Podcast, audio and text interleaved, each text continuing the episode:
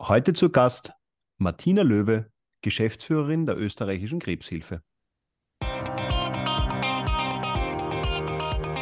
Fakt ist, und das ist ein wichtiger Punkt, ist, dass die äh, Psychoonkologie an den onkologischen Zentren sehr wohl auch stattfindet. Ähm, aber sobald der Patient, die Patientin dann zu Hause ist und im niedergelassenen Bereich ist man dann quasi selbst dafür verantwortlich, um das in Anspruch zu nehmen.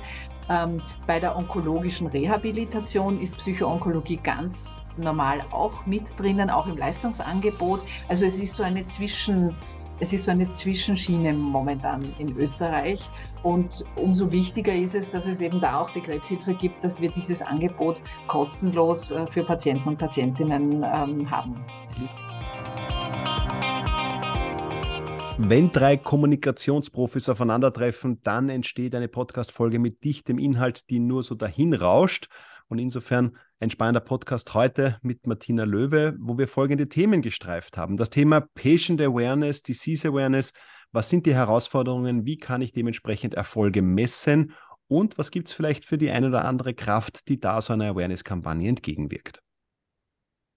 Genau. Und die Martina hat uns auch erzählt, warum es einen großen Unterschied gibt zwischen Männern und Frauen und warum eben Männer viel schwieriger zu erreichen sind mit den Aktivitäten, die die österreichische Krebshilfe lanciert und wo sie aber trotzdem mit gewissen Aktivitäten zumindest kleine aber auch größere Erfolge erzielen konnte. Und wir steigen ein in das System. Wie funktioniert Krebsvorsorge, Nachsorge und Therapie? Welche Rolle spielt die Psychoonkologie?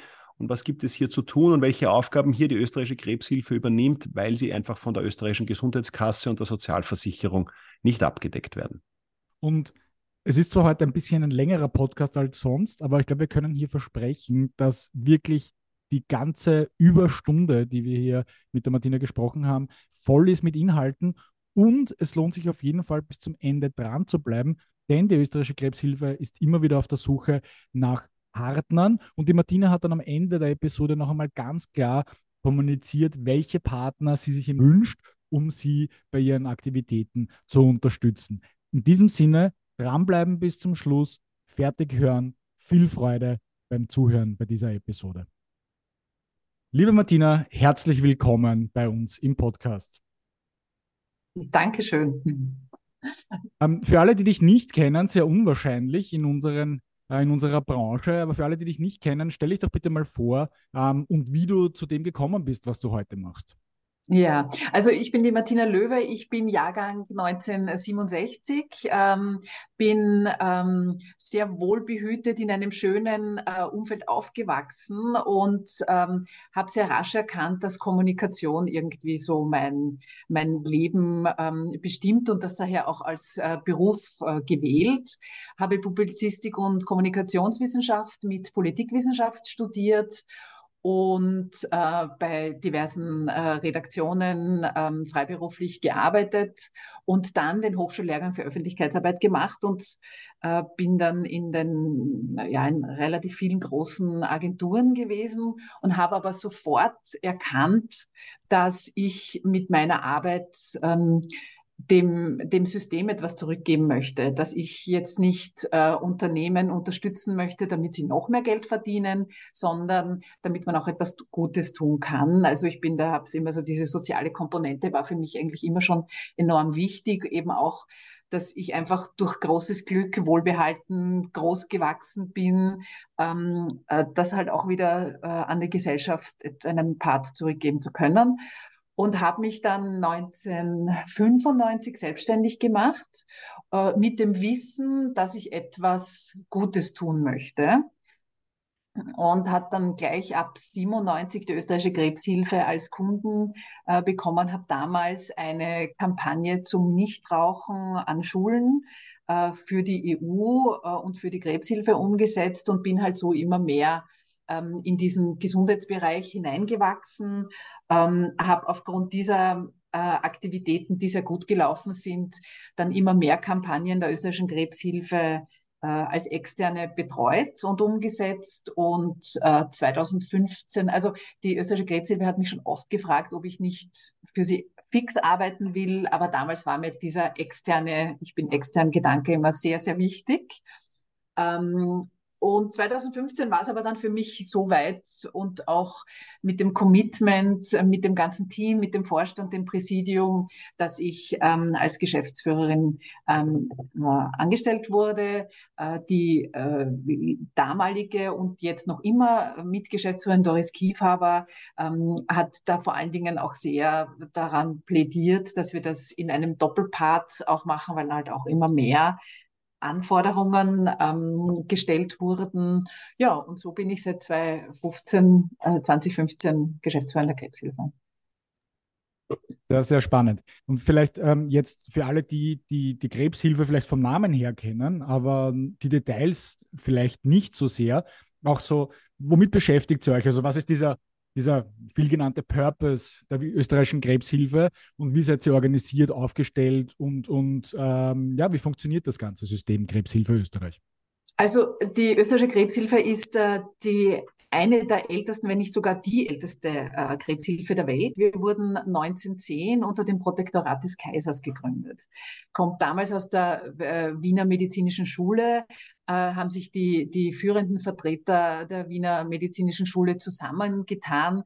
In unseren, in unseren äh, historischen Papieren steht an einem trüben Novembertag, kamen eben diese Ärzte zusammen und haben gesagt, lasst uns doch etwas tun, um das Not der Krebspatienten zu lindern. Damals war das natürlich vorrangig medizinisch. Man hat damals noch überhaupt nicht genau gewusst, wie kann man diese Krankheit behandeln.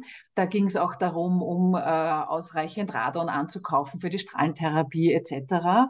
Also da war der Fokus ganz anders.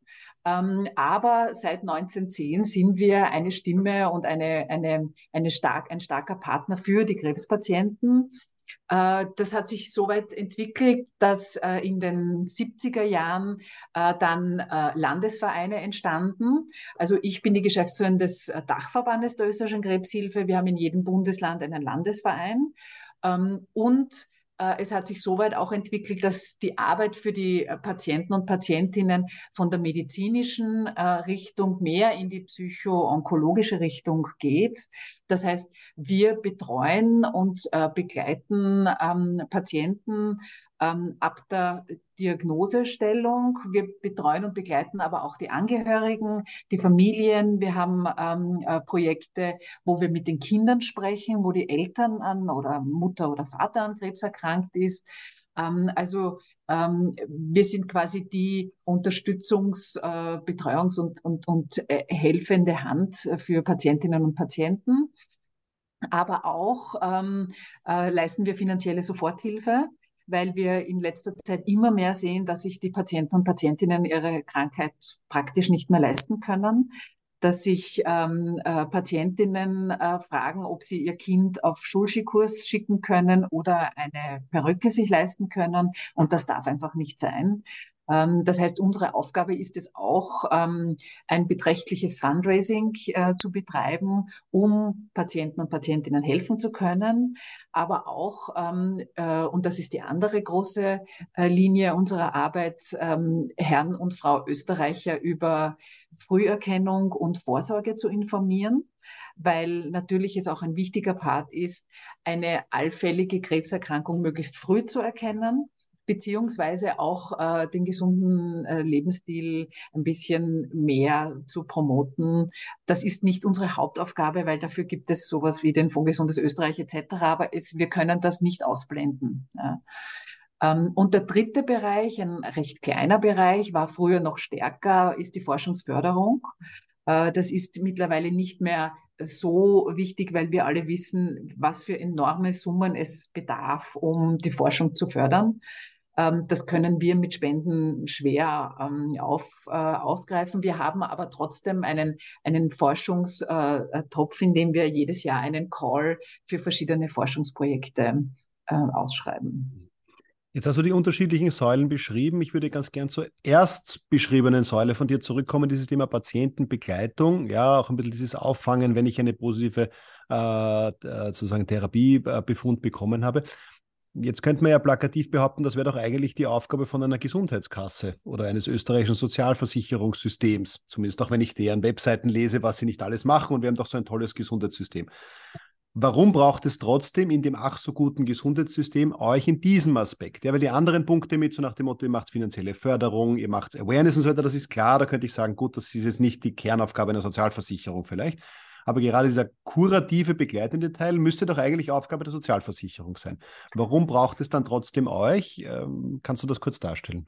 Ja, also es ist leider so in Österreich, dass die psychoonkologische Betreuung äh, es nicht auf Krankenkasse gibt. Mhm. Äh, das heißt, äh, Patienten und Patientinnen, ähm, die es sich nicht leisten können, in den niedergelassenen Bereich äh, zu einem Therapeuten oder einer Therapeutin zu gehen, ähm, kommen zu uns und bekommen das bei uns in den Beratungsstellen.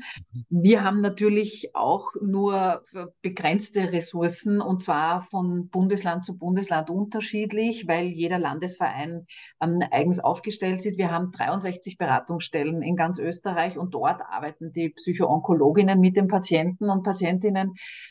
Ja, das ist schade. Also ich denke auch, ähm, es ist anerkannt, dass äh, die Psychoonkologie wirklich ähm, auch eine, ein, eine ganz wichtige äh, Schiene ist, um auch die Therapie äh, zu unterstützen. Da gibt es auch Studien dazu.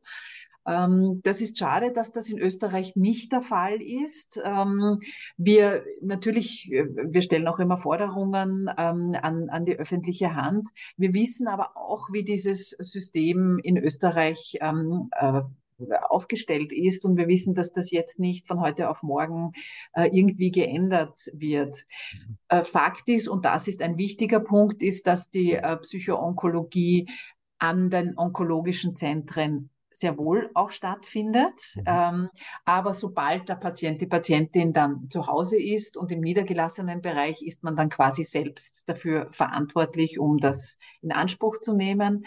Ähm, bei der onkologischen Rehabilitation ist Psychoonkologie ganz normal auch mit drinnen, auch im Leistungsangebot. Also es ist so eine Zwischen, es ist so eine Zwischenschiene momentan in Österreich.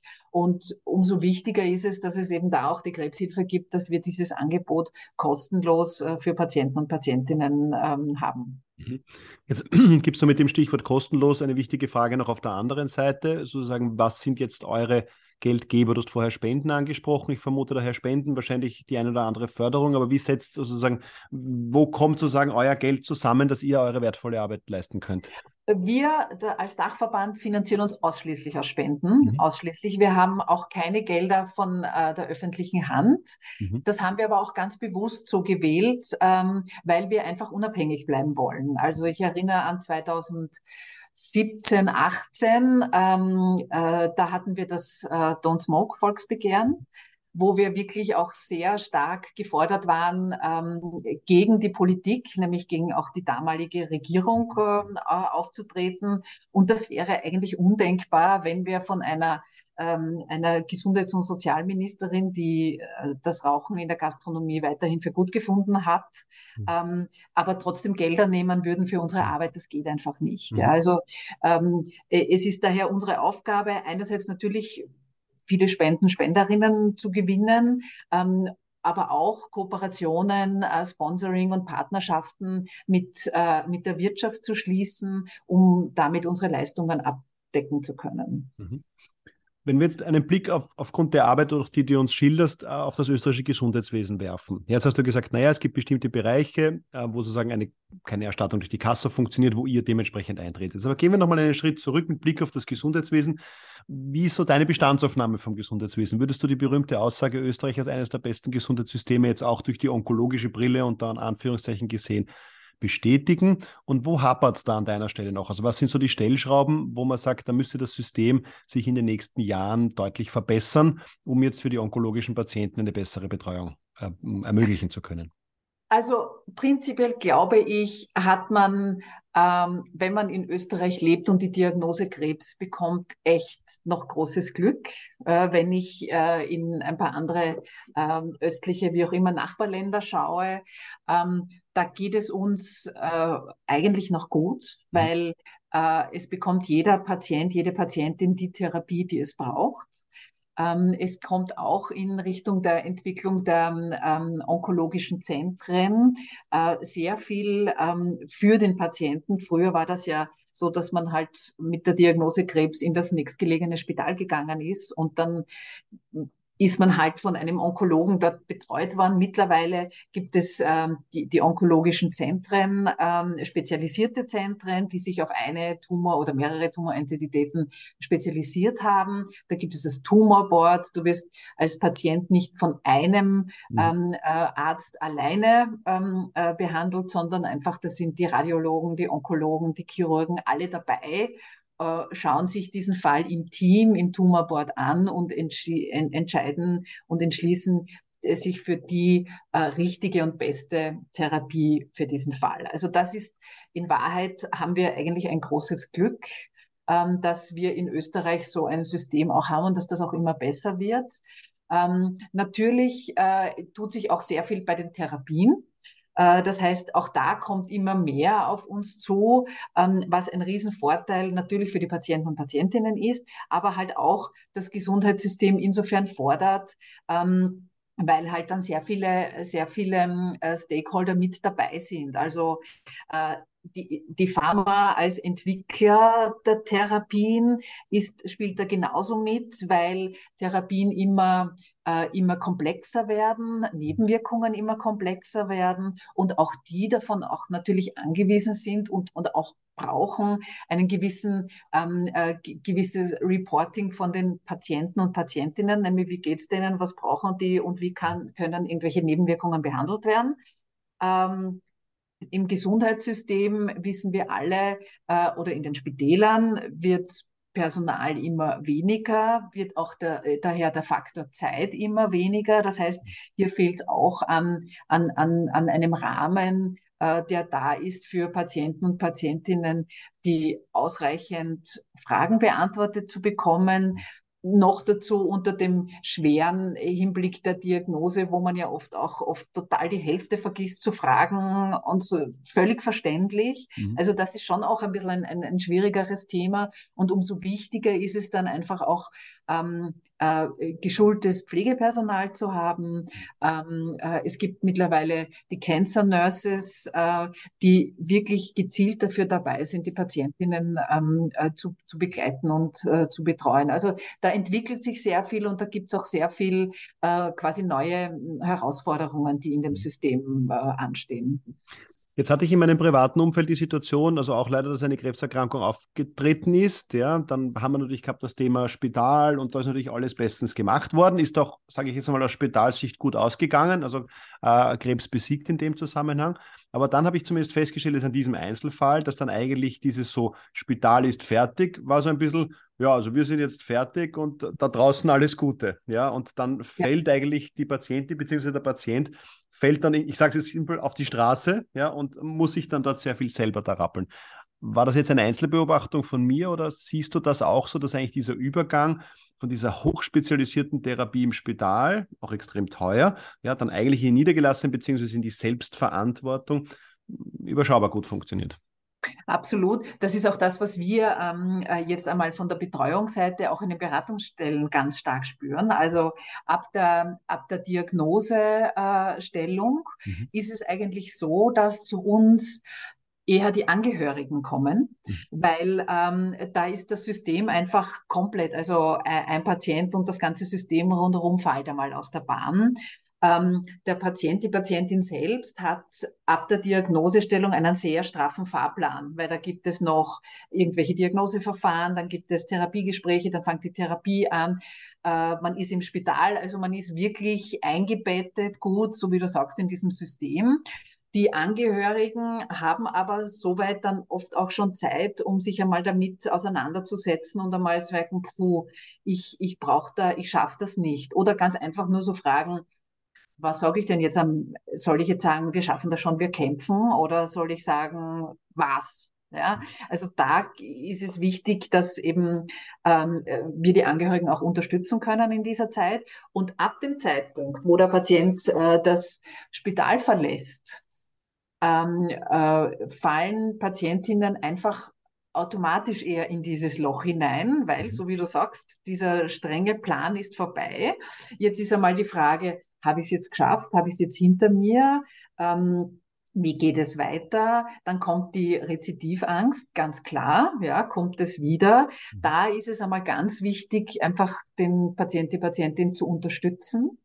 Und in Wahrheit wäre, ist es das Wichtigste, aber das wird mittlerweile eher auch überall an den Spitälern auch schon ähm, kommuniziert, ist, dass man ab dem Zeitpunkt oder noch vor dem Zeitpunkt der Entlassung aus dem Spital äh, den Antrag für eine onkologische Rehabilitation stellt. Mhm. Weil das ist genau diese, dieser Übergang vom, vom Spitalsalltag ins quasi äh, neue Leben äh, hilft hier enorm. Wir haben sehr gute Einrichtungen äh, zu, zur onkologischen Rehabilitation, wo halt eben auch von, von der psychoonkologischen Begleitung, von der ähm, Bewegung, Ernährung, auch der Austausch mit anderen passiert, weil dort sitzen, äh, sind halt einfach Patientinnen und Patienten dort das ist ein sehr, sehr gutes und wichtiges ähm, äh, Maßnahme, äh, Maßnahme, um halt quasi ins neue Leben wieder hineinzukommen. Aber es ist genau das, was halt auch schwierig und diese Knackpunkte sind. Mhm. Ich würde kurz bei dem Thema ein bisschen bleiben. Ich meine, in den meisten Zentren beziehungsweise meisten Spitälern, aus denen man entlassen wird, bekommt man ja auch so Nachsorgepässe, ja, wo dann auch ganz klar steht, okay, wie viele Untersuchungen habe ich zu welchem Zeitpunkt zu machen. Im Optimalfall habe ich einen begleitenden Arzt, ja, vielleicht sogar im niedergelassenen Bereich, ob es ein Internist ist oder irgendein anderer Spezialist, ähm, der mich dort begleitet. Jetzt gäbe es doch aber, ja, jetzt kommt der, der Content-Marketer aus mir heraus, natürlich sehr stark die Möglichkeit, auch das mit Inhalten, die ja eigentlich allgemeingültig auch irgendwo zur Verfügung gestellt werden könnten, zu begleiten. Ja, also ich meine, jeder, jeder von uns hat sein Mobiltelefon in der Hand. Man könnte das natürlich mit ähm, Applikationen nicht jetzt unbedingt als Krebshilfe, aber vielleicht auch ähm, äh, als, als, als, als äh, Hauptverband oder Sozialversicherung oder Krankenkasse, wie auch immer, äh, unterstützen, um diese Nachsorge irgendwo auch ein bisschen für mich begleitend zu haben, ja, um keine Termine zu vergessen, um vielleicht gewisse psychologische Trigger auch zu setzen. Siehst du da ähm, Potenziale, die vielleicht schon irgendwo in der Realisierung sind oder ist das noch ganz weit weg in unserem System? Äh, de facto die Realisierung gibt es, die machen nämlich wir. Es hakt nur oft so an dieser, an dieser Schnittstelle. Ja, also wir haben äh, auf krebshilfe.net zu jeder Krebserkrankung oder halt zu fast allen großen ähm, Broschüren mhm. äh, wo alles beschrieben wird, wo die Therapien beschrieben wird, etc., wo auch die Nachsorge, weil die Nachsorge ist in den Leitlinien ja auch geregelt und vorgegeben, auch beschrieben wird.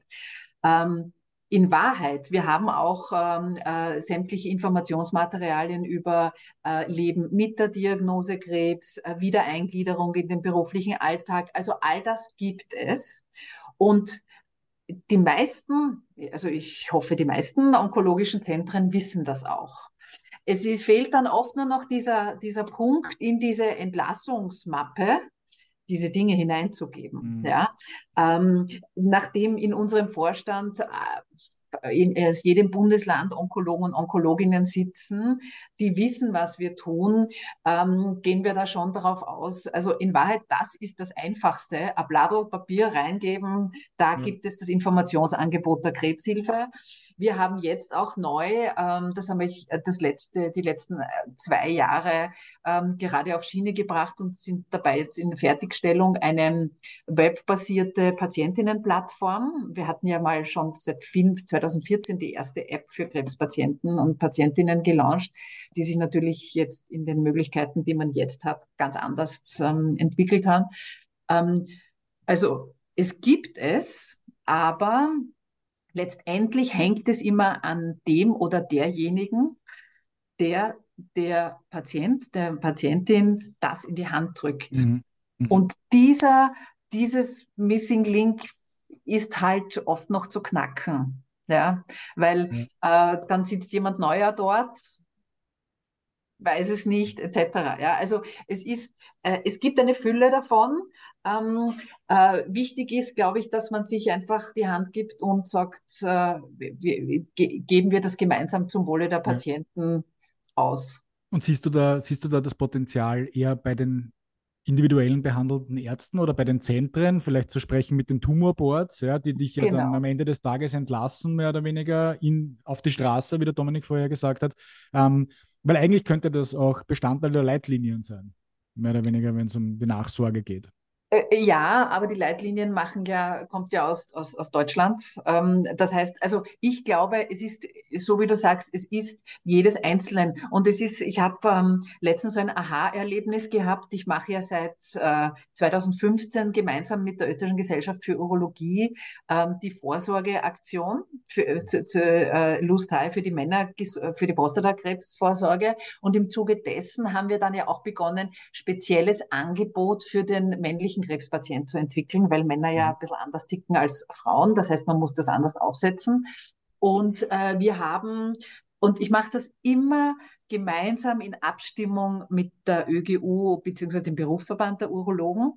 Ähm, und wir haben seit einem Jahr ein, ein Online, ähm, äh, einen Online-Herrenabend, äh, nämlich das Herrenzimmer wo sich äh, Männer, ganz österreichweit äh, Männer mit der Diagnose Krebs einfach reinloggen können, anonym bleiben, Bilder wegschalten, Ton wegschalten, einfach nur zuhören können. Mhm. Und sich einfach austauschen können, weil sie halt mhm. zu uns in die Beratungsstellen nicht so kommen. Mhm. Und ich finde, das ist ein super Format. Wir haben super Themen, aber es, es, es, fehlt halt immer trotzdem noch an der Inanspruchnahme der Patienten, weil ich kann nicht glauben, dass äh, bei rund 20.000 männlichen Krebspatienten im Jahr äh, pro Monat da nur zehn Männer dabei sind. Das kann ich irgendwie nicht glauben. Ja. Und als ich mit den Urologen darüber sprach und gesagt habe, schaut, da ist unser Leporello, legt das doch auf in der, in der, in, in der Ordi, da können, können Männer irgendwie hinkommen und die wissen ja, was wir tun. Schaut mich der eine Arzt an wie ein Autobus und sagt, Martina, wenn ich das gewusst hätte, ich habe erst gestern hat ein Patient zu mir gesagt, ich weiß nicht, wer mir helfen kann, weil er, und ich meine, der macht mit der österreichischen Krebshilfe, machen die alle gemeinsam diese Aktivitäten. Ja? Mhm. Es ist einfach, und das ist auch kein Vorwurf, weil jeder steckt in seinem Ding drinnen. Ja? Ähm, dieser Blick über den Tellerrand äh, zu schauen, was können wir noch tun, um dem Patienten zu helfen. Und es gibt so viel. Ja? Mhm das ist halt das, wo man immer wieder nicht müde werden darf, zu sagen, ähm, das haben wir, bietet es doch an. Ich kann mir vorstellen, das ist ja auch eine eurer größten Challenges, ja, in, euren, in einem euren Hauptwirkungsbereichen, nämlich der Disease Awareness, ja, ähm, für gewisse Bereiche, müsst ihr auch eine gewisse Awareness schaffen gegenüber den behandelnden Zentren und Ärzten natürlich damit die genauso wissen, was ihr alles tut, wie ihr das tut und dass sie ihren Patienten das natürlich auch empfehlen. Das ist, wenn wir dann später einen Sprung machen, vielleicht auch äh, in die Industrie eine große Herausforderung, die natürlich viele äh, Pharmaunternehmen auch haben, die sich beispielsweise um dieses Awareness bemühen. Aber vielleicht kommen wir, äh, kommen wir da mal kurz zurück. Vielleicht auch die grundsätzliche Frage, was denn diese Patient bzw. Disease Awareness aus eurer Sicht messbar oder spürbar eigentlich bringt. Ja, also, jetzt hast du gesagt, es gibt eine große Dunkelziffer natürlich, weil ich, es ist natürlich schwierig, alle zu erreichen. Kann man natürlich auch noch gleich beleuchten, ja, was das für euch bedeutet, über gewisse Kanäle das Ganze zu bespielen. Aber so ganz allgemein, was bringt denn Disease Awareness? Also ähm, wir haben bei uns im, im Vorstand äh, schon seit vielen, vor, vor, vielen Jahren hat äh, der Vorstand äh, entschieden oder, oder, oder wir, wir können ja nichts selbst tun, sondern wir müssen das immer in, in Abstimmung und mit, mit Entscheid des Vorstandes unsere Aktivitäten setzen. Die haben gesagt, ähm, all die Krebserkrankungen, die man früh erkennen kann, äh, zu denen machen wir eben diese Früherkennungsaktionen und Awareness-Aktionen. Äh, das ist Darmkrebs, Hautkrebs, Brustkrebs, Prostatakrebs. Ähm, und darüber hinaus eben diese Aktivitäten zur, ähm, zur, äh, zu, zur Primärprävention, also zum gesunden Lebensstil. Ähm, unsere älteste ähm, äh, Vorsorge, ähm, äh, Früherkennungsaktion ist äh, Sonne ohne Reue. Die haben wir 1988 mit der Österreichischen Gesellschaft für Dermatologie gemeinsam gemacht. Ähm, seitdem, also nächstes Jahr haben wir 35 Jahre dieser Aktion. Ähm, da merkt man schon auch, was sich tut. Ja, also früher ging es einmal da generell drüber, um einfach ein bisschen, ein, also ich, ich, ich war das selber, ja, man sprüht sich mit dem Wasser an und legt sich in die Sonne, dass man ja schön braun wird. Das gibt's ja mittlerweile gar nicht mehr. Ja, oder äh, ich sehe, wenn man äh, baden ist, eigentlich keine Kleinkinder mehr ohne Sonnenschutz äh, irgendwie herumlaufen. Da hat sich wirklich viel geändert. Ähm, wir haben auch die äh, Solarium-Richtlinie, äh, die, diese, dass äh, unter, unter 18 nicht ins Solarium gegangen werden darf. Also all das tut sich schon viel. Ähm, das merken wir stark. Ähm, äh, und es tut sich Gott sei Dank auch viel in Richtung, ähm, äh, jetzt beim, beim, um, um konkret bei der, beim Hautkrebs zu bleiben, ähm, um auch äh, zusätzliche Angebote zu schaffen, weil es nutzt uns gar nichts, wenn wir trommeln und sagen, bitte geht's einmal im Jahr zum Hautarzt oder beobachtet eure Haut, weil das ist der einzige Krebs, der vor euren Augen wächst. Und wenn ihr seht, da ist irgendwie etwas neu, anders, verändert, dann zum, zum Hautarzt zu gehen wenn man dann anruft und drei bis vier Monate auf einen Termin wartet ja, weil halt einfach ähm, äh, viel zu wenig Ärzte da sind, der, der niedergelassene Bereich äh, komplett ähm, äh, überlastet ist. Ja. Das Gute zum Beispiel bei Hautkrebs, das ist etwas einfacher in der Diagnose, ähm, ist, es gibt Angebote wie zum Beispiel den Skin Screener, das ist eine App, mit der man ähm, äh, ganz einfach das Handy auf diese Veränderung drauflegt und da ist dahinter die Datenbank der, der äh, Medizin-Uni in Graz und das schätzt dann einen einfach ein, wie wichtig es ist. Muss ich da jetzt dringend dem Arzt sagen, ich muss aber jetzt sofort gehen oder ja, wenn ich erst in drei Monaten gehe, gehe ich erst in drei Monaten. Also das ist schon gut, dass es auch sich in diese Richtung hin entwickelt und wir merken generell schon, dass es ein einen, einen, einen, einen Trend oder eine, eine Bewusstseinsverstärkung hin, dass, ähm, dass äh, Menschen das eher in, in Anspruch nehmen, beziehungsweise auch, auch dorthin gehen. Ja. Wenn ich da vielleicht ganz mal kurz äh, einhaken darf. Da ist natürlich schon, da habt ihr natürlich einen Gegenpol in gewissen Ländern, wo jetzt zum Beispiel, bleiben wir bei dem Beispiel äh, Muttermal-Vorsorgeuntersuchungen, wo dann viele Länder das teilweise von der Kasse nur mehr alle zwei oder drei Jahre ähm, bezahlen auch. Ja? Ich weiß nicht, ob das jetzt österreichweit so ist, aber in manchen Bundesländern weiß ich, dass es so ist. Wo es früher einmal im Jahr möglich war, ist jetzt nur mehr alle zwei, drei Jahre. Also jetzt diese Selbstverantwortung an die Patientinnen weiterzugeben, dass die sich eine App runterladen und natürlich ihre Muttermale beobachten, ist natürlich ähm, von eurer Seite verständlich, aber auf der gleichen Seite, ähm, wenn man sich jetzt, äh, wenn man sich das jetzt von, von Kassenseite anschaut, ist da schon eine Kraft, die da entgegenwirkt, oder? Ja, es ist auch, also es ist einfach schwierig. Ähm, und das ist das, was auch diese Harmonisierung, die wir immer wieder auch äh, verlangen, das ist bei Prostatakrebs ähm, PSA-Test auch so. Da haben wir in jedem Bundesland eine andere, eine andere Vorgabe. Ja? Der eine äh, kann ab 40, der andere erst ab 50. Ich meine, was, äh, was kann der, ich meine, wenn das schon im, im, im Land, ja, zwischen Burgenland und, ich weiß nicht, Tirol, das ist ja wirklich absurd. Ja? Mhm. Ähm, wir wissen aber, dass das gewünscht ist und dass das getan wird, aber das dauert einfach sehr, sehr lange. Obwohl zum Beispiel jetzt beim Beispiel äh, PSA es eine einfache Sache ist, weil das ist ein Laborwert, der, ich weiß nicht, nicht mehr als 25 Euro oder so kostet. Also das kann es ja nicht sein. Aber es ist halt, sind Mühlen, die langsam arbeiten und halt schwieriger sind. Ähm, letztendlich geht es aber dann doch meistens über den äh, wenn ein Verdacht ist, bekommst du es sowieso immer gezahlt. Ja, also äh, nur zu hingehen, ich will mir das jetzt anschauen, äh, dann sind eben diese Vorgaben. Aber bei, per Verdacht äh, bekommt man diese Untersuchung in Österreich immer gezahlt. Ja? Das heißt, da gibt es dann natürlich immer die Hintertür, dass der Arzt sagt, verdächtig daher. Ja, aber es ist, äh, so wie du sagst, es ist halt ähm, eine schwierigere Situation, ja, dass man trotzdem für uns ist es, wir haben unsere Früherkennungsempfehlungen, die einfach äh, da lauten, Selbstuntersuchung der Haut äh, zweimal jährlich, nämlich einmal vor den Sommer, einmal nach dem Sommer und nach äh, und bei äh, Finden eines Verdachtsfalles gleich zum Hautarzt zu gehen. Ja.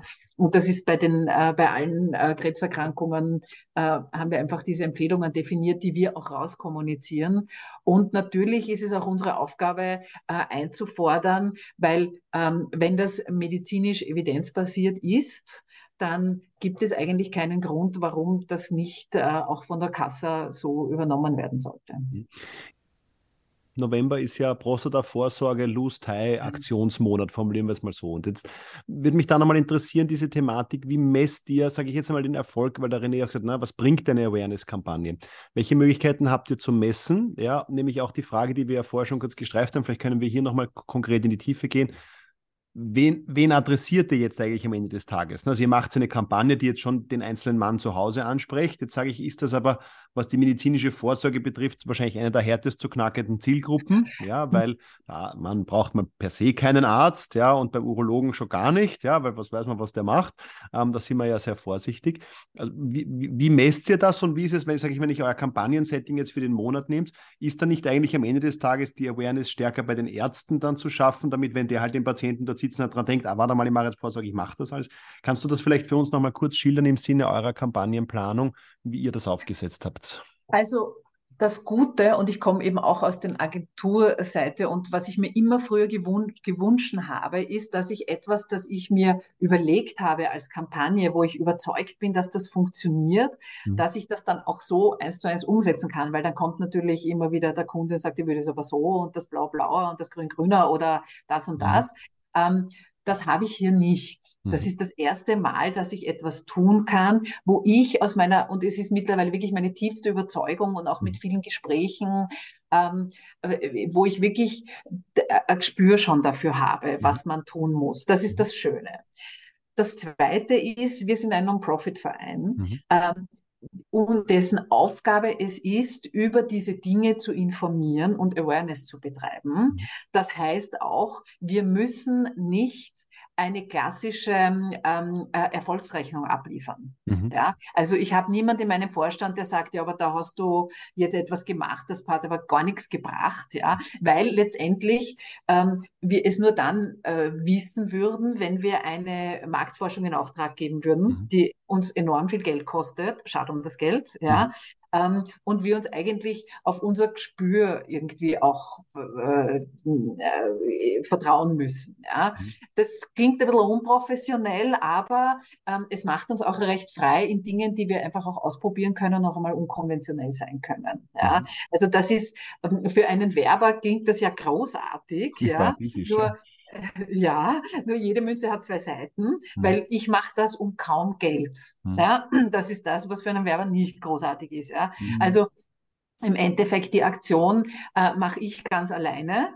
Ähm, und ich renne halt und äh, wir, ich überlege gemeinsam mit den Beraterinnen der Krebshilfe, mit weiteren Betroffenen, weil schön langsam habe ich jetzt auch ein paar Patienten an meiner Hand, von denen ich Feedback bekomme, weil das war, hat ja ewig gedauert, um Prostatakrebspatienten zu finden, die mit dir über ihren Weg reden. Ja, das, also wenn ich, äh, die Doris Kiefer macht Pink Ribbon, also ich meine, da clasht es nur so, weil halt die Patientinnen ganz, ganz anders ticken als äh, männliche Krebspatienten und noch dazu, wenn es dann eben eine urologische äh, Krebserkrankung ist, die die intimste Region des Mannes betrifft, mhm. natürlich noch weniger drüber reden.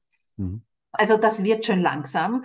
Ähm, Im Messen, die einzige Zahl, die ich äh, immer wieder, vor allen Dingen auch bei den Ärzten ähm, äh, in, da ins Spiel bringe, ist, äh, sind die Erkrankungszahlen von Prostatakrebs. Weil wir wissen ja, dass die sich eigentlich nicht ändern, weil es gibt ja keine, äh, es gibt ja jetzt nicht irgendwelche äh, enormen Strahlenbelastungen mehr oder sonstiges. Mhm. Ähm, äh, wir sehen sie einfach nur, wie die Früherkennung in Anspruch genommen wird. Ja, weil es gibt ja auch keine, äh, keine Aufzeichnungen über die Inanspruchnahme der Früherkennungsuntersuchung äh, beim Urologen. Aber als wir 2015 begonnen haben mit ähm, der, der, ersten ähm, äh, Aktion, hatten wir 4095 mhm. Prostatakrebsdiagnosen. Und die letzte, also jetzt im, im Dezember kommt dann die neue Statistik, aber die letzte Statistik ist von 2019 mhm. und da waren wir schon bei 6000. Mhm. Ja. Es heißt also, es erkranken nicht mehr, aber sie werden gefunden. Sie ja. werden früher gefunden. Mhm. Das ist für mich ein Punkt, dass das schon was nutzt. Ja? Und steht der Tropfen, hüllt den Stein. Ich weiß jetzt mhm. nicht, ob es genau das war, das was bringt oder das, aber wir können einfach nur schauen, ähm, unsere, unser äh, schlankes Budget so einzusetzen, dass wir es wirklich ähm, auch gut, ähm, gut verwenden können hm. äh, und, und auch gut in die Breite kommen damit. Ähm, aber ähm, ich weiß auch, dass äh, die Urologen und Urologinnen zu mir sagen, ja, bei mir hast du auch eine Wartezeit, wenn du einen Termin brauchst. Also das ist schon auch, ähm, äh, das ist schon auch spürbar für Ärztinnen und Ärzte.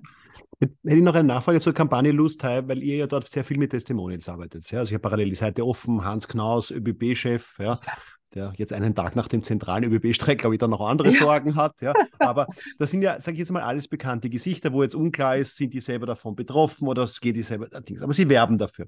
Jetzt würde ja in vielen Fällen aus der, aus der, aus der Lehre zeigen, sondern eigentlich müsstest du doch Patienten zeigen. Ne? Sinngemäß. Wie ist da so deine Erfahrung, gerade um dieses sensible Thema Krebs? Wen stellt man für solche Kampagnen in die Auslage? Im Sinne von, funktionieren Testimonials dann doch scheinbar?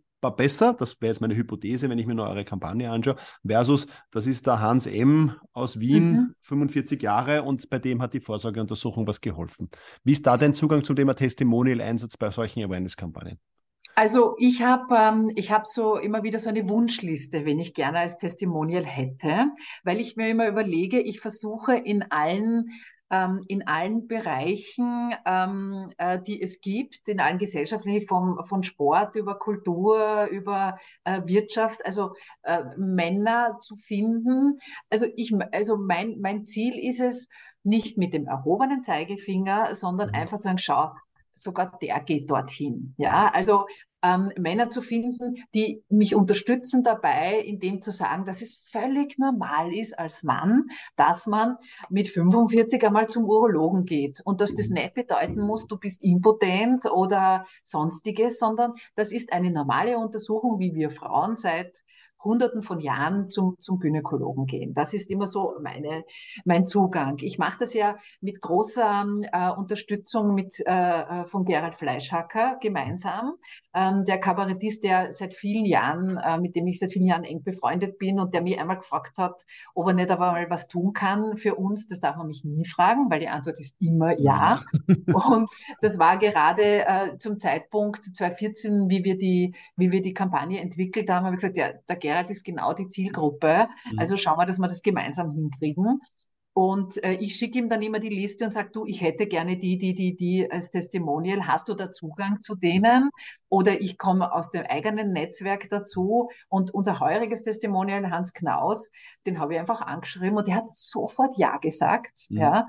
Und also für mich ist es wichtig, dass die Männer nicht nur sagen, ja, ich gehe da jetzt für die Krebshilfe als Testimonial, sondern dass die auch wirklich zum Arzt gehen. Ja, also äh, ein paar haben dann gesagt, na, das war jetzt gut, dass du mich da eingeladen hast, weil jetzt gehe ich wirklich zum Arzt. Mhm. Ja, also es muss schon äh, kongruent sein. Ja. Jetzt sind wir bei der Erfolgsmessung wieder zurück. Ja. Das ist dann in dem Fall 100 Prozent in Wirklichkeit. Ne? Also genau. Ja, und wenn es nur einer ist, den wir da mehr mhm. hinkriegen, ja, bitte. Ja.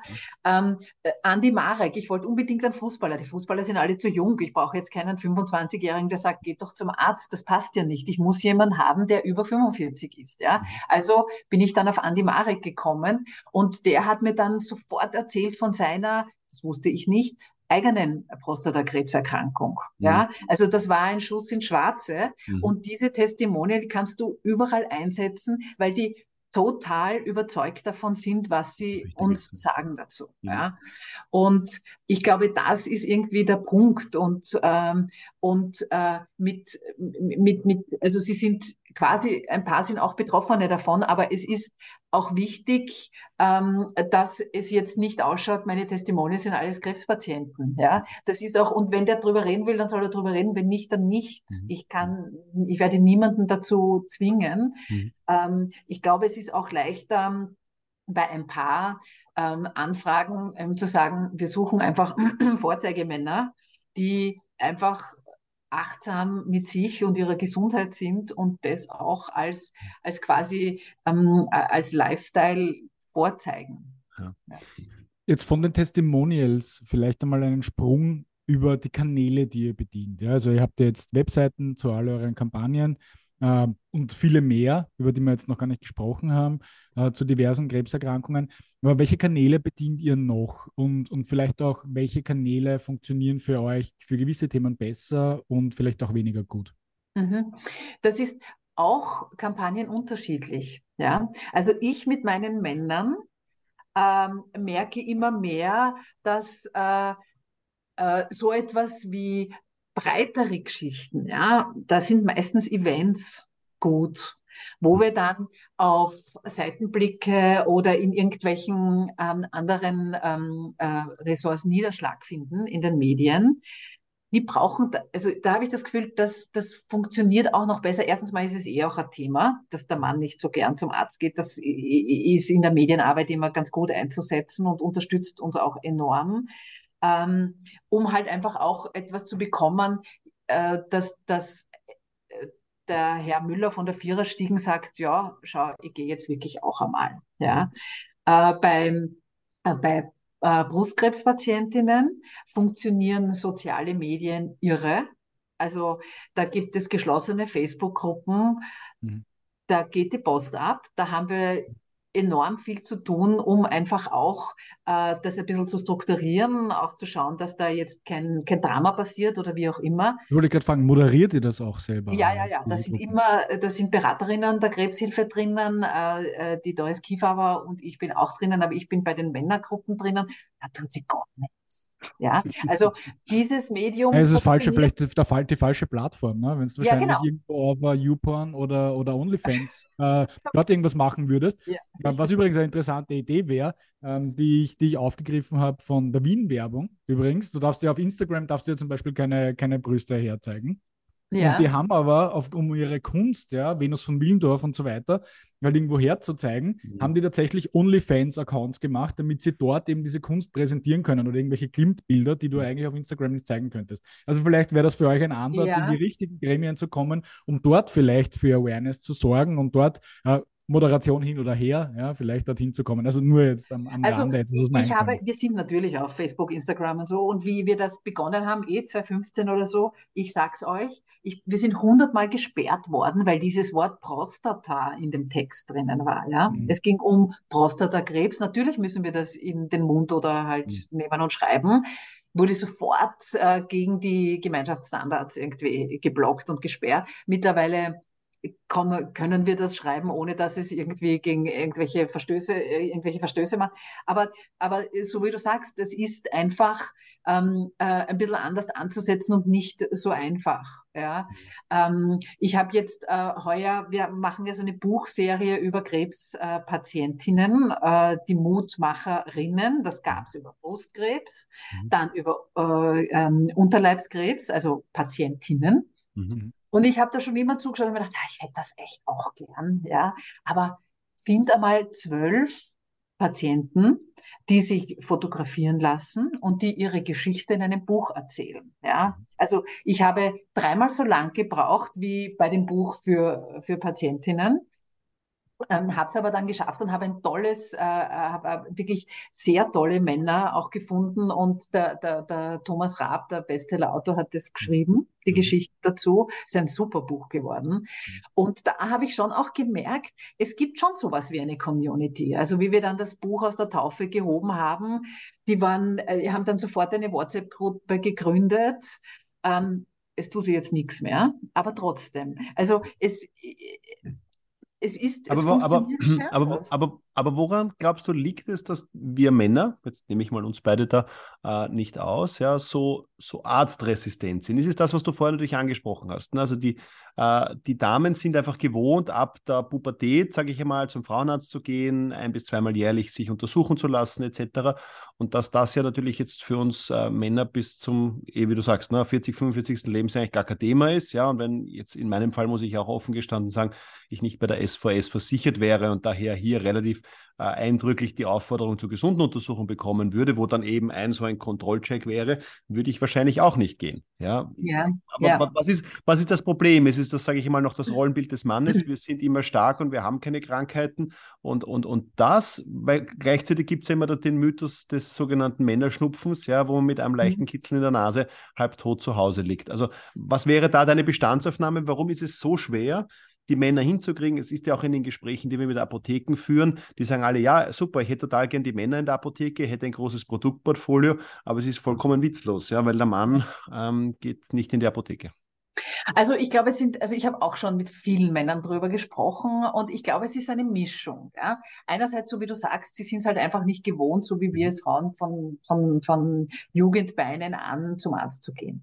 Das Zweite ist, ähm, was jetzt per se äh, die Prostatakrebsfrüherkennung betrifft, ist, äh, Prostatakrebs macht null äh, Symptome. Du spürst es nicht. Mhm. Ja? Und da kommt das hinzu, warum soll ich zum Arzt gehen, wenn ich vermeintlich gesund bin? Wenn ich nichts habe, muss ich ja nicht gehen. Mhm. Ja? Also das, glaube ich, ist äh, ein großer Punkt. Und das nächste ist, ähm, dass viele Männer gar nicht, ähm, äh, es gibt sicher auch Frauen dazu, aber ich, ich höre das von Männern so oft, ähm, gar nicht wissen wollen, dass überhaupt etwas sein könnte. Mhm. Weil da geht es um den Gedanken, was passiert denn mit mir danach? Mhm. Ja? Ähm, also ähm, äh, so äh, ein, ein, ein, Freund äh, von mir hat äh, mir erzählt, da ist äh, der Vater an Krebs gestorben, die Mutter an Krebs gestorben. Und der sagt ganz klar, du, vor diesen Diagnosen ist es uns immer gut gegangen. Mhm. Dann haben wir die Diagnose gehört und ab dem Zeitpunkt ist es dann bergab gegangen, mhm. weil der Papa musste ins Spital, den ist dann Therapie ganz schlecht gegangen und für ihn war das wirklich auch so, das Leben war bis dahin wunderbar mhm. und danach ist es furchtbar. Mhm. Und da wollen sie gar nicht hin. Ja, das ist aber Umkehrschluss ist, je früher du das weißt, umso weniger furchtbar ist das danach. Mhm. Das müssen wir erst in die Köpfe hineinpflanzen. Und früh erkannt ist ja fast jede Krebsart um ein Vielfaches leichter heilbar, wenn nicht ganz heilbar. Ja. Mhm. Also ich glaube, das ist irgendwie der Punkt, da müssen wir rein in die Köpfe.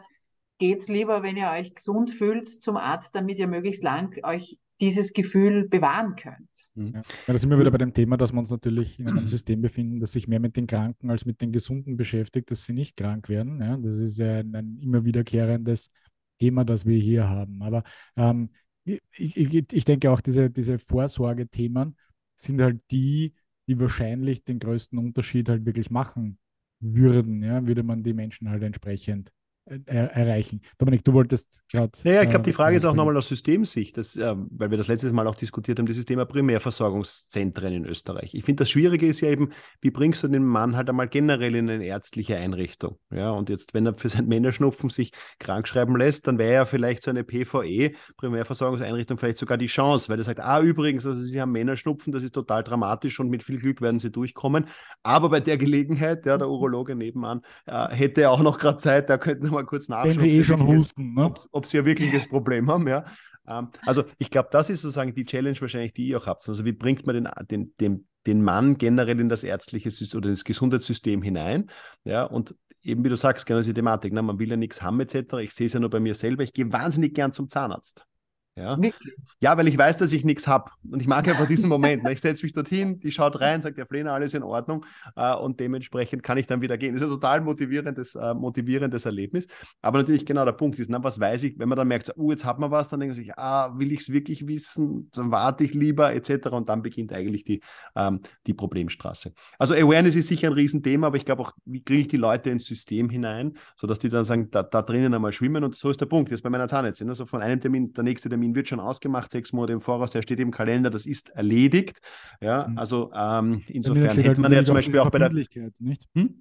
Damit entsteht ja auch diese Verbindlichkeit, die man dann ja, ja sonst irgendwo nicht hat. Ne? Also ich werde schon irgendwann gehen. Mehr oder weniger ist halt dann wahrscheinlich der. Ja, also hat man ja, wenn du es so willst, auch, sage ich, in der Corona-Zeit gesehen, so nach dem Motto, die Länder, die verpflichtend Impftermine einfach vergeben haben, die haben die Leute einfach eingeteilt. Die haben gesagt, du hast nächste Woche Impftermin. Ne? Also insofern wäre ja mhm. spannende Frage, dass nach dem Motto von der Gesundheitskasse jeder Mann über 45 einfach einen Urologentermin zugewiesen kriegt. Ne? Wäre mhm. mal spannend, natürlich ein Riesenaufschrei und so weiter, sicher spannend umzusetzen. Aber es wäre interessant, wenn das die Leute kriegen. Ja, und du musst aktiv den Termin sozusagen absagen. Ja, ob dann nicht doch viele sagen, naja, also wenn ich jetzt den Termin schon habe, ja, das kann ich mir eigentlich einrichten, könnte ich theoretisch hingehen. Also das. Genau.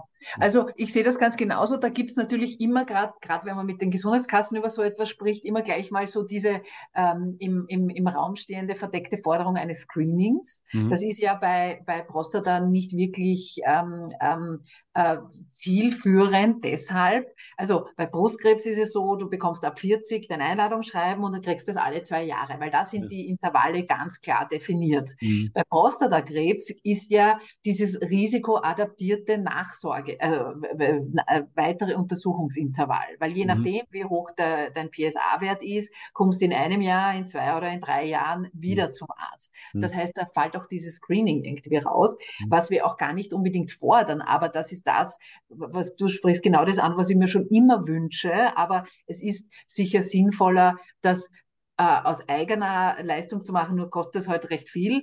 Also mein Wunsch wäre zum Beispiel, dass äh, im Jänner der Jahrgang, äh, der 45 wird, ein Schreiben bekommt und sagt, lieber Mann, du bist 45, super, äh, ab jetzt bitte einmal zum Urologen, weil wenn er dann einmal war, liegt es eh auch, so wie du auch beim Zahnarzt, ja, beim Ausmachen des Folgetermines aus. Mhm. Ja, also einfach nur diese Information, ab 45 jetzt 1. Jänner, ich, ich kann zu schwer rechnen, nämlich so schnell. Also äh, 2023 kriegen dann die ganzen Jahrgänge, die jetzt, also der Jahrgang, der geboren, ne? ja, okay. Dankeschön, ja. äh, die bekommen dann den Brief und sagen, bei dir geht's jetzt los. Ja, mhm. das steht ganz oben auf meiner Wunschliste. Mhm. Ähm, ich habe es noch nicht, weil das sind, ich weiß jetzt nicht, kannst nicht hochrechnen, wie viele Männer das sein werden.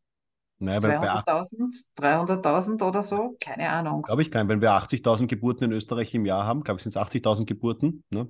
Hälfte, so. Hälfte Buben, mhm. Hälfte Mädchen, wären es ja. 40.000 Männer, die die Einladung kriegen würden. Jetzt könnte man noch nicht in Österreich ja, Geborene, müssten wir noch dazu rechnen vielleicht, aber sind es 50.000 ja, ja, ja. 50 also, Menschen, die das kriegen. Aber wo siehst du da die Hürden, Martina? Wo, wo, wo siehst du da solche also, Dinge äh, so schwierig in der Umsetzung?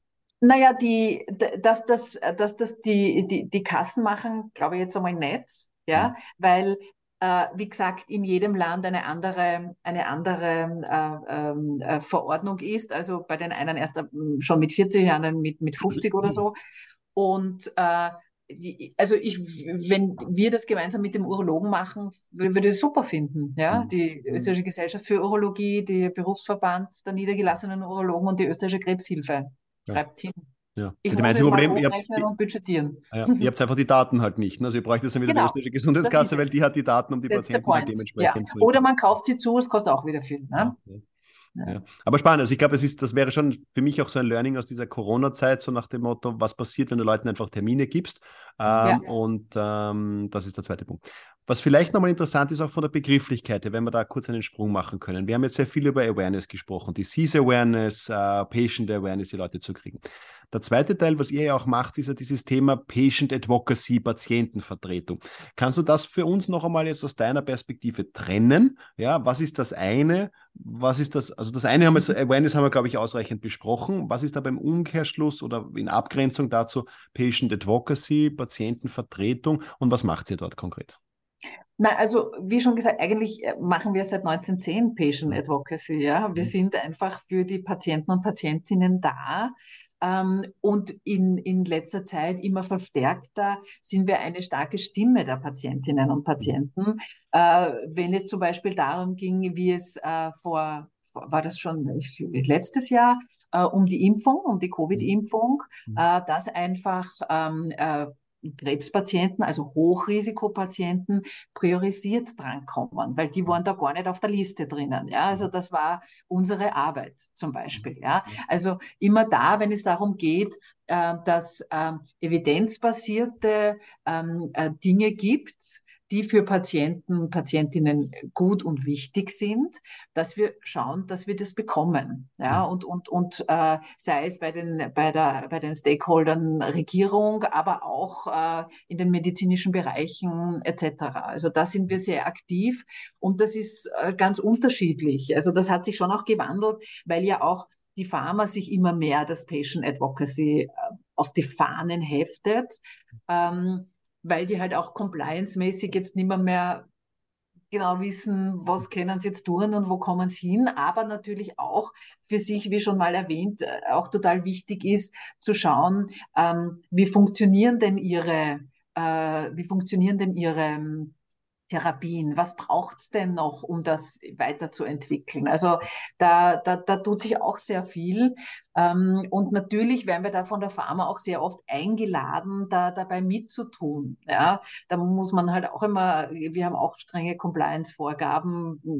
Da, müssen wir, im Mittelpunkt steht immer der Patient und im Mittelpunkt steht eigentlich immer, ähm, dass, dass, dass wir einer, einer Patientengruppe ähm, äh, eine Verbesserung zukommen lassen können. Jetzt, äh, da würde ich gerne einhaken, dieses Thema Zusammenarbeit auch mit der pharmazeutischen Industrie. Jetzt sagst du Patient Advocacy 1910, ne? Jetzt in eurem mhm. Fall. Ja, also man könnte sagen, das habt ihr schon ein paar Jährchen äh, geübt und habt viel Erfahrung. In der Pharmaindustrie ist es eher gefühlt 2010, ja, also irgendwie 100 Jahre später ist diese Thematik halt verstärkt jetzt aufgetreten.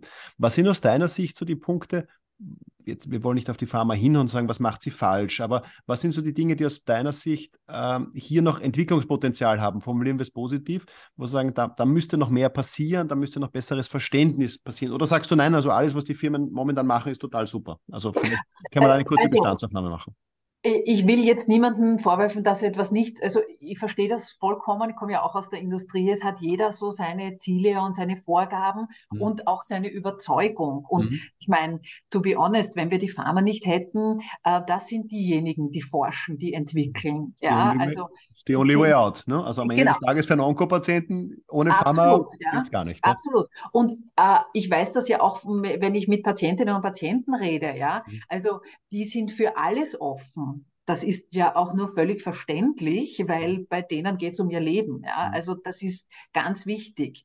Was ich, was ich nur manchmal immer irgendwie auch schade finde, ist, ähm, dass da, also ich glaube, man muss die Rahmenbedingungen oder, oder die Leitlinien sich noch klarer irgendwie definieren, mhm. weil äh, jede Pharmafirma, die ähm, ein, ein, ein, ein Medikament oder eine Therapielinie hat für Hausnummer Lungenkrebs, ähm, macht eine Broschüre zu Lungenkrebs für die Patienten und Patientinnen. Ja?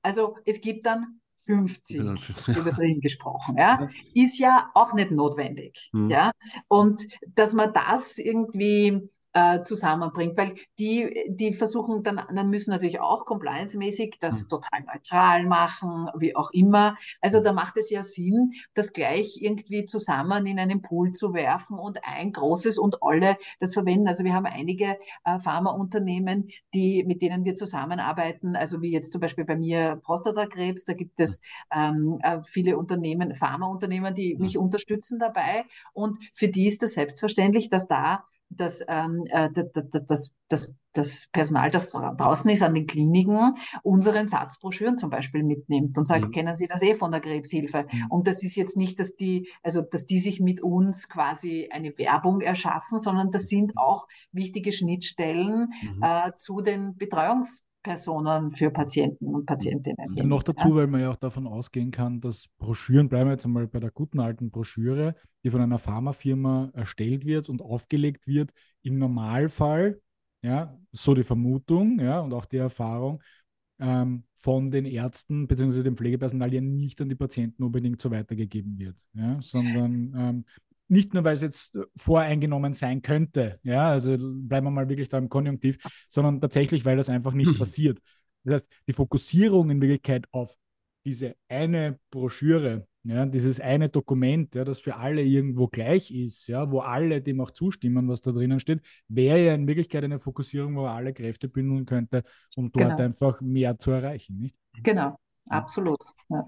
Wenn du so mit der Pharmaindustrie zusammenarbeitest, ist es ja auch ein Thema, wo wir ein bisschen über so Jobprofile, die sich auf der anderen Seite entwickeln. Mit wem redest du eigentlich? Wer sind deine Ansprechpartner? Ist es die Geschäftsführung? Ist es der PM, der BU-Leiter, Medical? Es, Wie ist das aktuell ist strukturiert? Also unterschiedlich, auch mhm. ganz unterschiedlich. Also einerseits entweder die aus der Onco, aus dem Bereich, wo wir halt gerade die Kampagnen machen. Mhm. Ähm, äh, dann kommen aber äh, Patient Advocacy dazu. Mhm. Äh, es kommt auch äh, manchmal Werbung und Marketing. Also mhm. ähm, das ist dann oft auch so die Sache, äh, wo kommt das Budget her, mit dem Sie uns unterstützen? Mhm. Ja? Und ähm, für uns ist das, muss das immer ganz transparent sein. Ja? So wie wir einfach sagen, ähm, äh, Hausnummer jetzt wieder bei Lust High, habe ich Kampagnenpartner, die mhm. unterstützen meine Aktion mit jeweils 10.000 Euro und ja. die, äh, die, die sind auch aufgelistet. Mhm. Ähm, und mit, den, mit, diesen, äh, mit diesen Geldern kann ich auch diese Aktion aufstellen. Mhm. Ähm, dann, äh, dann, dann gibt es halt Leute aus der Onco zum Beispiel, aus der Uro-Onco, sagt, das ist mir total wichtig. Ich habe nur das Budget jetzt nicht, aber ich gebe es weiter an die Werbeabteilung oder an die Patient Advocacy oder so und wir stoppeln das so irgendwie zusammen. Ja. Mhm. In Wahrheit, mir ist das gleich. Mhm. Ja. Mir ist nur wichtig, dass ich einen Ansprechpartner habe, mit dem ich einfach auch ähm, ausmache, was wir tun gemeinsam. Mhm. Ja. Mhm. Ja, es ist spannend, ich bin gerade auf eurer Webseite parallel und sehe eben gerade, AstraZeneca und Janssen sind, sage ich jetzt mal, eure pharmazeutischen äh, äh, äh, Partner. Wie, wie weit nutzen die aber jetzt, das habe ich jetzt im, im Detail nicht, das dann weiter? Ne? So nach dem Motto, gut, okay, sie arbeiten mit euch zusammen, sie unterstützen euch jetzt gewissermaßen finanziell, man kumuliert ein bisschen jetzt den Folder, so wie du es vor, vorher gesagt hast. Wie weit sind die dann aber schon bei einer so einer Lose-Tie-Kampagne trotzdem für dich nochmal ein relevanter Partner im Sinne auch des Multiplikators? Also nicht Kanäle, die ihr selber bespielt, sondern Kanäle, die dann seitens auch der Industriepartner vielleicht noch mit der Kampagne bespielt werden. Wie ist da auch die Ab mhm. einerseits die Frage der Abstimmung und auch andererseits, wie weit ähm, sind das Multiplikatoren für euch? Also da gibt es zwei Bereiche. Also einerseits eben äh, die Pharmapartner. Mhm. Ähm, Janssen zum Beispiel ist auch so ein, ein ganz äh, von Anfang an dabei, ein sehr enger Partner, äh, die auch ähm, von, von ihren von ihren Überlegungen her und von ihren, von den handelnden Personen, mit denen ich da spreche, sich sehr äh, überlegen und engagieren, wie wir denn Männer mit der Diagnose Krebs unterstützen können.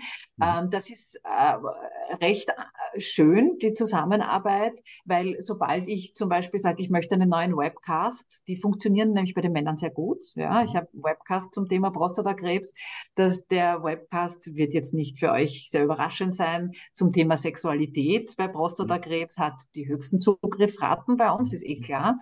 Ähm, und äh, wenn ich das in einem Austausch mit denen mache, dann geht das wunderbar und mhm. äh, ist auch so, die, wollen da überhaupt nicht, das interessiert die überhaupt nicht, dass da irgendwas vom Jansen im Vordergrund, denen geht es wirklich auch so um die Sache ja, mhm. und um, dass wir etwas erreichen können. Ja. Mhm. Äh, das ist die, die, die, die, die Pharmaseite, funktioniert da sehr gut. Die Wirtschaftsseite, da verwende ich die Unternehmen als Multiplikatoren und Multiplikatorinnen äh, in die breite Öffentlichkeit. Also eben äh, der Andreas Matte hat Anfang November sein, also die ÖBB ist Partner, mhm. äh, hat sein, sein, ähm, sein Lustai Porträtbild von der Sabine Hauswirt auf LinkedIn gepostet mit einer enormen, äh, äh mit einer enormen großen Response-Zahl mhm. und mit einem sehr positiven. Also das kann ja damit der Unternehmer auch für sich als positiv verwenden, das ist dann auch so für uns eine Win-Win-Situation. Ja. Mhm. Unsere Idee äh, bringt damit hinaus und für sich ist das auch ein, ein gutes Standing, dass er sagt, hey Männer, jetzt einmal zu ganz was anderem. Ja. Mhm. Also das ist äh, mehr geschichtet und äh, einerseits halt für Patienten, andererseits in die breite Öffentlichkeit auch hinaus. Mhm. Okay, das heißt, das, das, das ist der Multiplikatorfaktor, was natürlich jetzt dann für dich schön wäre, wenn du jetzt bei den Pharmafirmen auch Leute mit guter LinkedIn-Reichweite hättest, zum Beispiel. ja. wäre, wäre, das doch gut, ja. Das ist vielleicht das, der, der, Nachteil ein bisschen von den international wechselnden Geschäftsführern, so dass die dann nicht so viel lokale äh, äh, Reichweite haben. Das heißt, aber vielleicht, um diesen Sprung zu machen, weil ich sage, das ist ja immer das, das Thema, das man in der Pharma diskutiert, was bringt mir zu einer Awareness-Kampagne? Jetzt könnte ich sagen, in deinem Fall mit Janssen und AstraZeneca hast du natürlich Unternehmen, die da Produkte haben in dem Segment und daher natürlich hier ein, ein intrinsisches Interesse haben, da was voranzubringen. Jetzt sehe ich aber auf derselben Liste den Hofer. Ja, was ja. hat der Hofer für eine Motivation? Ja, jetzt dich zu unterstützen. Mhm. Ja, weil und also, nur wegen der Prostata-Vorsorge kauft sich keiner na, jetzt äh, also, zurück zum Ursprung Käse. Äh, ja. Genau, zurück zum Ursprung. Bei Hofer hat er eine lange Geschichte mit uns. Ja. Äh, Hofer hat sich vor vielen Jahren bei uns gemeldet, weil er äh, unsere Sonne ohne Reue Aktion unterstützen wollte. Mhm. Ähm, äh, mit seinen äh, Sonnencreme-Produkten quasi. Also okay. das ist gar nicht gebrandet, sondern mhm. die haben gesagt, also erstens mal mal hat Hofer eine wirklich tolle ähm, Social Responsibility Abteilung, mhm. die nicht nur in Nachhaltigkeit, Essen, Ernährung, sondern auch sagen, es gehört zu einem gesunden Lebensstil dazu, auch mhm. über solche Dinge zu informieren. Mhm. Und da war das leichteste und das Einstiegsthema ähm, die, die Hautkrebs-Früherkennung, ähm, äh, mhm. äh, die Sonne ohne Reue. Und seit vielen Jahren unterstützen die äh, die Sonne ohne Reue Aktivität. Im, im, Im Mai sind in ihren Foldern wenn Sie Ihre Sonnenschutzartikel ähm, drinnen haben, steht nur daneben, äh, Sie unterstützen äh, damit äh, die österreichische Krebshilfe. Dann kam Pink Ribbon dazu bei Hofer. Ähm, und Pink Ribbon ist ja ein bisschen anders aufgesetzt, nämlich lebt davon, dass Unternehmen ein Special Branding, Pink Ribbon Branding von ihren Produkten auflegen mhm. und die sich wirklich gut verkaufen. Mhm. Und mit diesem sie die Spende an die Krebshilfe quasi ähm, erzielen. Und Hofer äh, druckt zwar, weil das geht ja halt auch, äh, das sind enorme Kosten, aber widmet immer ein paar Produkte des Sortiments für Pink Ribbon im mhm. Oktober. Das sind Schwammerln und eine Orchidee und so halt mhm. irgendwie. Mhm. Und das wird enorm gekauft. Mhm. Ja? Und seit vielen, vielen Jahren sage ich bei Hofer, bitte auch die Männer. Ja? Und ich sage es nicht so leise, sondern so laut, aber ich kriege, weiß nicht, über ja, na, wir müssen schauen und wegen dem heuer finally, erstmals, ja, mhm habe ich es geschafft, dass ähm, Hofer, weil die haben natürlich auch eine sehr lange Vorlaufzeit mit dem Einkauf, damit sie auch Produkte finden. Ich finde das wunderbar. Sie haben nämlich die Bartpflege der mhm. Aktion gewidmet. Damit können wir diese Bärte, die man sich im November wachsen lässt, mhm. runterrasieren. Mhm. Ja? Und ähm, äh, wir haben letzte Woche, habe ich mit ihnen ein, ein Meeting gehabt, die sind total begeistert, weil es wirklich gut läuft. Mhm. Ja? Also das heißt, sie unterstützen jetzt die Männerkampagne weiter. Mhm. Da ist es für Hofer wirklich so der komplette Lifestyle abgedeckt und die Primärprävention abgedeckt. Und äh, einfach, also Hautkrebs haben sie eher so auch vor allen Dingen mit Kindern und ähm, Brustkrebs, also Pink Ribbon für Frauen. Und da war es eigentlich dann nur mehr aufgelegt, dass die Männer dann auch einmal drankommen. Okay, gut. Also den Konnex. Mhm. Wahnsinnig spannend, also ich glaube, wir könnten jetzt auch äh, wahrscheinlich zwei Stunden weiter plaudern, weil du so viele interessante Aspekte natürlich auch zu erzählen hast, was ich auch wirklich gerne machen würde. Ähm, Nichtsdestotrotz, ja, ähm, wir haben jetzt bald, äh, wir schließen ja immer ab mit unserem Ausblick Wünsche, Visionen. Ja, und wir wünschen solche Partner äh, wie die vorhin genannten Pharmafirmen, beziehungsweise auch wie Hofer. Wer steht denn ganz oben auf deiner Liste für das Jahr 2023, den du dir als Unterstützer in der Industrie oder als Persönlichkeit irgendwo wünschen würdest? Also ich wünsche mir schon ewig einen Autopartner. Ich verstehe das nicht. Oder Motorrad KTM. Ja, ich bin äh, früher selber sehr viel Motorrad gefahren. Ja, also ich verstehe das nicht. Ja, dass wir kein Auto oder Motorradunternehmen äh, haben, das sagt, das ist mir wichtig für die Männer auch ähm, die, das Gesundheitsthema zu, zu transportieren. Das ist echt schwierig, aber ich verstehe es dann wiederum auch, weil das sind alles internationale Konzerne, die haben alle große, strenge Vorgaben. Aber das ist meine Wunschliste. Ich mag mhm. echt einen, einen Mobilitätspartner haben. Mhm. Gut, wir werden das entsprechend dann bei der Publikation von diesem Podcast die Leute einfach alle taggen, ja, alle, die uns irgendwie einfallen oder in unserem Netzwerk sind, wenn wir direkt taggen, dass Weihnachtswunsch der österreichischen Krebshilfe bzw. Äh, der Martina Löwe erfüllt wird. Ähm, was gibt es denn, denn sonst noch ähm, für, für, einen, für einen Ausblick für dich? Was sind eure großen Ziele fürs nächste Jahr, beziehungsweise welche Visionen habt ihr ähm, auf eurem Weg in den nächsten Jahren? Außer also, natürlich die, die Arbeit erfolgreich weiterzuführen. Ähm, ich glaube, das, das äh, versteht sich von selbst. Klar, also ähm, natürlich ist es äh, ein, ein, ein, ein großes Ziel halt in Richtung die Psychoonkologie, ähm, vor allen Dingen die Leistung von uns auf breite Beine zu stellen. Das spricht, bedarf natürlich auch die Finanzierung. Ja? Also, dass wir ausreichend Mittel haben, um wirklich, also unser Ziel ist es, dass jeder Krebspatient, jede Krebspatientin binnen 15 Minuten uns erreichen kann. Das geht natürlich jetzt mit den neuen Medien wesentlich leichter aber dass wir halt auch diese Wartelisten abbauen können, weil halt natürlich sehr viele zu uns kommen und wir halt einfach auch die Personalkosten irgendwie da stemmen müssen.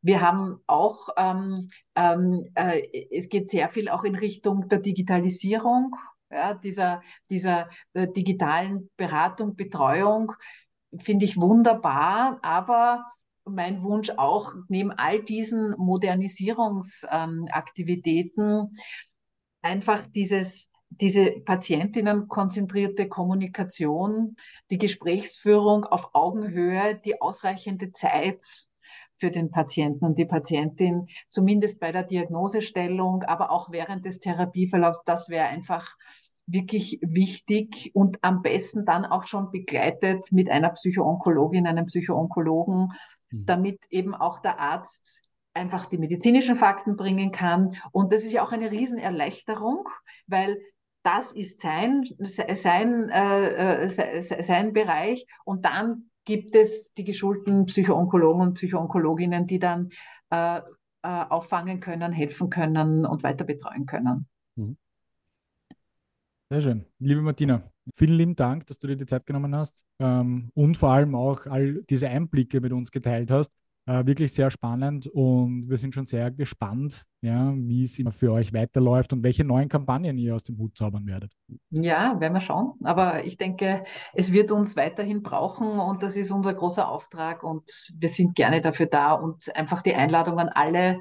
Krebshilfe.net, dort sind alle Adressen, alle Kontaktdaten, kommen Sie zu uns, wir sind wirklich dafür da. In diesem Sinne, vielen lieben Dank, Martina. Danke euch. Danke, Martina.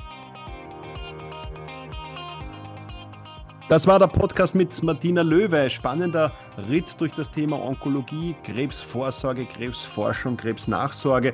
Wir hoffen, es hat Spaß gemacht und ihr habt einiges mitnehmen können. Bitte um Feedback direkt an René und mich. Welche Frage haben wir ausgelassen? Welche Frage sollten wir noch nachstellen?